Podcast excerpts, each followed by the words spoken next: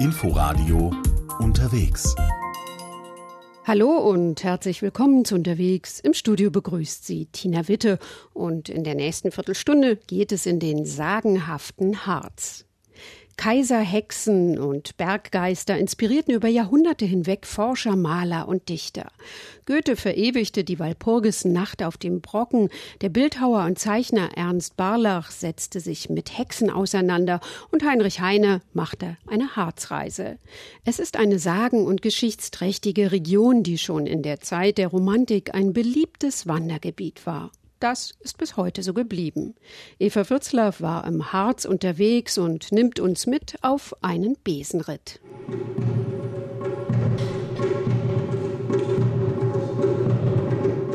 Das drängt und stößt, das rutscht und klappert, das zischt und quirlt, das zieht und plappert, das leuchtet, sprüht und stinkt und brennt, ein wahres Hexenelement. Walpurgisnacht im Faust. Allerdings hat Goethe die Hexenparty auf den Brocken gelegt, Blocksberg genannt.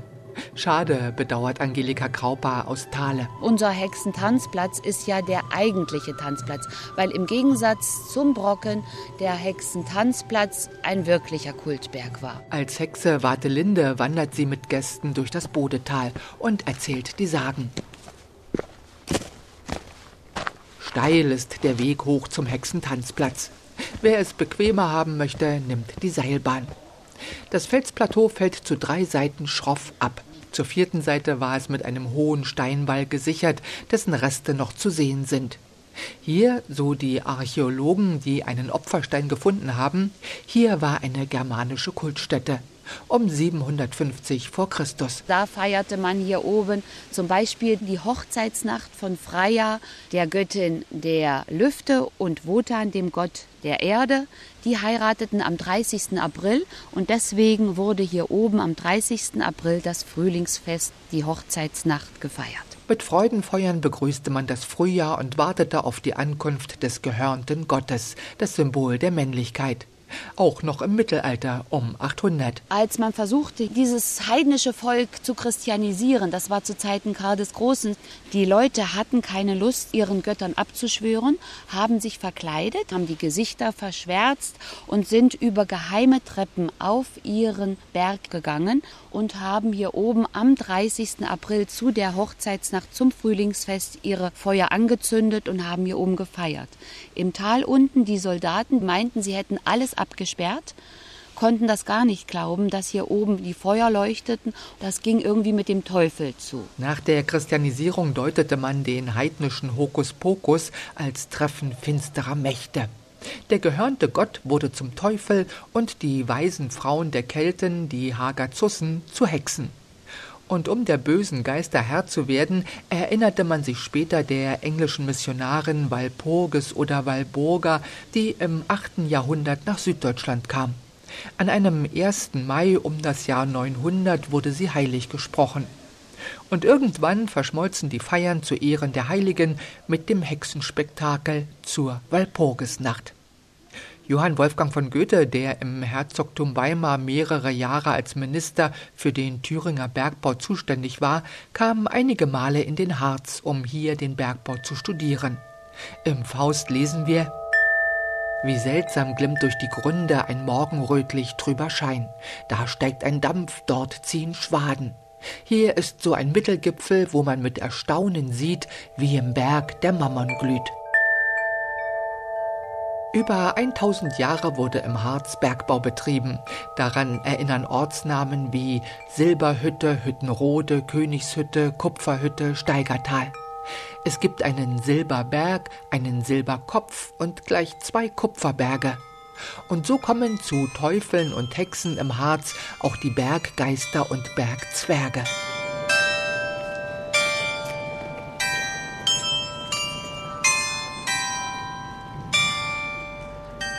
Die Stadt Goslar an der Nordwestecke des Harzes hat über Jahrhunderte gut vom Bergbau gelebt, war eine Handelsmacht und gehörte zu den Gründern der Hanse. Das Glockenspiel am Markt zeigt Bergbaugeschichte. Die erste Szene, ein Ritter präsentiert seinem König einen Erzbrocken. Denn man erzählt sich, Ritter Ramm war auf der Jagd, hatte sein Pferd auf dem Berg angebunden und als er zurückkam, hatte das Pferd mit dem Huf Silber freigekratzt.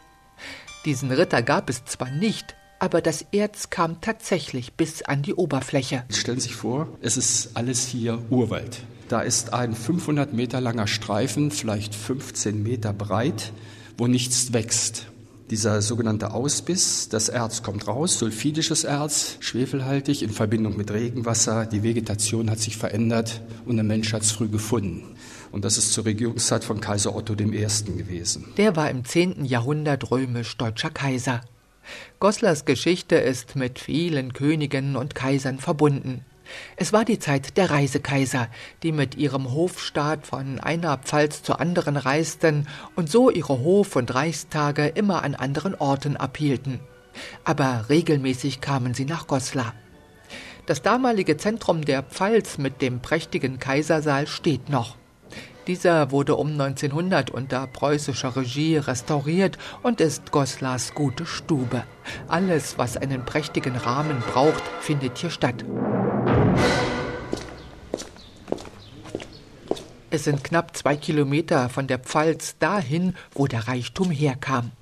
Das Bergwerk am Rammelsberg mitsamt den Erzaufbereitungsanlagen über Tage wurde Weltkulturerbe und Museum, das 1000 Jahre Bergwerksgeschichte verkörpert. Durch eine kleine Tür am Hang verschwinden wir mit dem Grobenführer Richard Rudolf im Berg. In einem Abbauort ist ein Holzstapel aufgebaut. Flackerndes Licht darin und Gegrummel zeigen das Feuersetzen. Es ist also eine alte Abbaumethode aus der Steinzeit. Die Römer haben es gemacht. Das sogenannte Feuersetzen. Das Erz wurde durch so ein Feuer dann heiß gemacht, vorne heiß, hinten kalt. Damit entstand bei diesem sehr harten, zähen und fein verwachsenen Erz ein Spannungsunterschied und es platzte schalenförmig ab. Und dann kamen die Bergleute und haben mit Brechstangen das, was locker war, runtergeholt. Und runtergebrochene Erzbrocken nennen Bergleute heute ja auch immer noch einen Sargdeckel. Hier im Bergwerk am Rammelsberg hat Goethe diese Abbaumethode gesehen, diese Feuer unter Tage. Der Geheimrat soll schwer beeindruckt gewesen sein. Wie im Berg der Mammon glüht. Über Jahrhunderte fanden die Menschen im Harz für manche wundersame Erscheinung keine andere Erklärung als da hat der Teufel seine Hand im Spiel. So die Teufelsmauer, die sich über 20 Kilometer am Nordrand des Harzes entlang zieht. Hohe, bizarre Sandsteinfelsen, eben wie eine bröckelige Mauer, und ringsum doch nur flaches Feld. Der Teufel hatte mit Gott gewettet, dass er es schaffe, in einer Nacht eine Mauer um sein Reich zu errichten, um den Harz, und hat emsig gebaut. Aber er hatte ja die Rechnung nicht mit einer Bäuerin aus Timmenrode gemacht, die zum Markt nach Quedlinburg und ihren alten zähen Hahn verkaufen wollte. Der Weg führte sie genau an der Stelle vorbei, an der der Teufel seine Mauer errichtete. Nun war sie so erschrocken, dass sie stürzte, und die Kiepe fiel ihr vom Rücken, und der Hahn frei aus dem Korb machte nichts weiter als bei dem Hahnenschrei dachte der Teufel, die Nacht sei rum und er hätte die Wette verloren.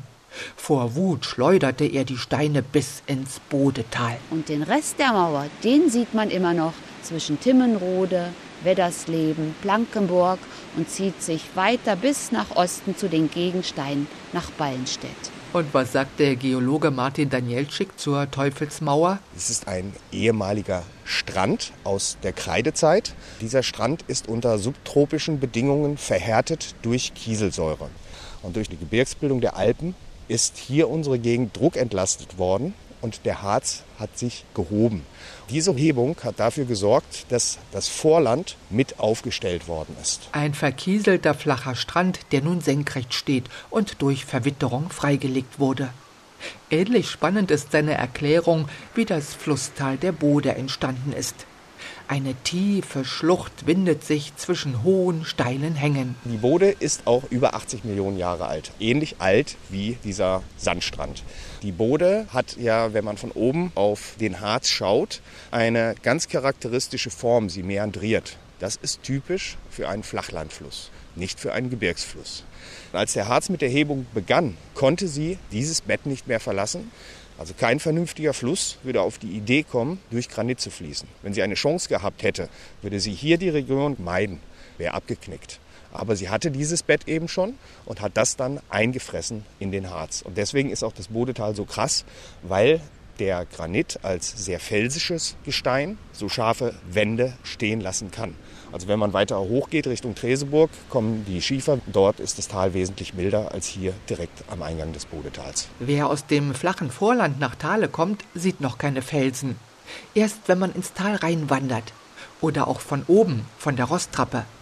Fast 250 Meter tief unten umschlingt die Bode den Felsen in einer schroffen Schlucht, von der Goethe sagte: Es ist das mächtigste und gewaltigste Felsental nördlich der Alpen. Der Felssporn Rostrappe verdankt seinen Namen einer etwa halb Meter langen Vertiefung im Stein, die aussieht wie der Abdruck eines Pferdehufs.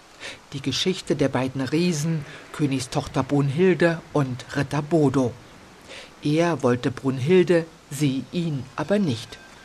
Bei einem Ausritt verfolgte er sie, bis Brunhilde auf der anderen Seite beim Hexentanzplatz an die Felskante kam. Eine riesengroße Schlucht tat sich vor ihr auf. Sie gab ihrem Schimmel die Sporen, sprang die 500 Meter über die Schlucht und kam wohlbehalten auf dem Felsvorsprung an.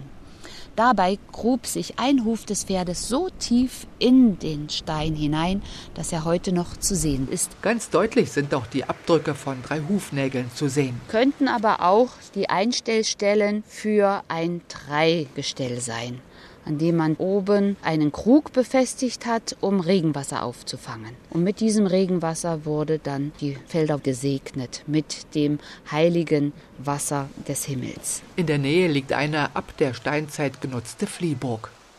Bei dem Sprung über die Schlucht fiel Brunhildes Krone in den Fluss.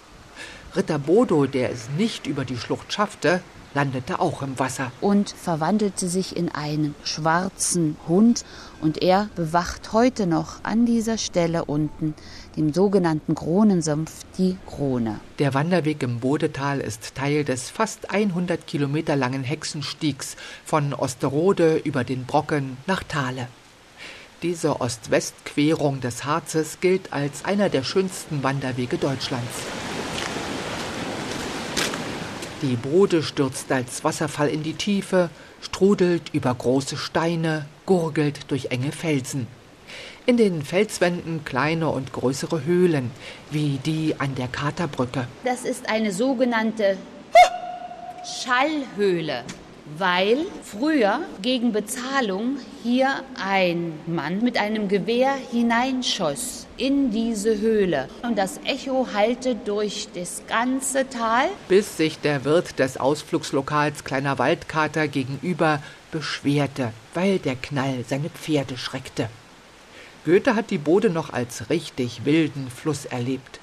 Als er im September 1783 in Thale war, gab es die Rappbodetalsperre weiter oben noch nicht, in der Schlucht noch keinen Wanderweg und die Bode war ein wasserreicher wilder Fluss. Er hat sich unter lebensgefährlichen Aktionen an der Bode entlang gehangelt und er hat hier geologische Forschungen betrieben. Und er war so begeistert von dieser Landschaft, von dieser felsenschroffen Landschaft und hat auch die Hexen hier wieder hineingedacht.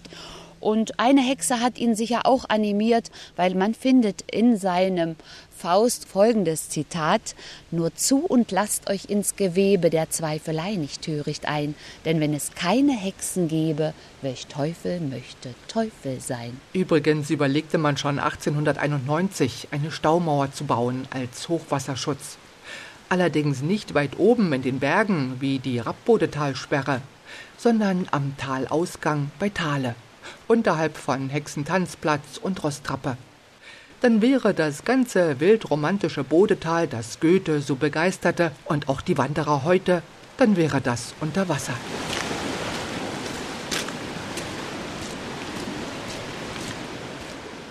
Eva Fürzlaff war unterwegs im Harz.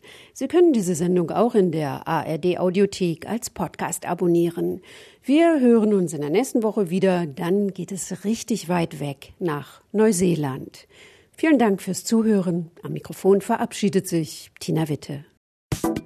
Inforadio Podcast.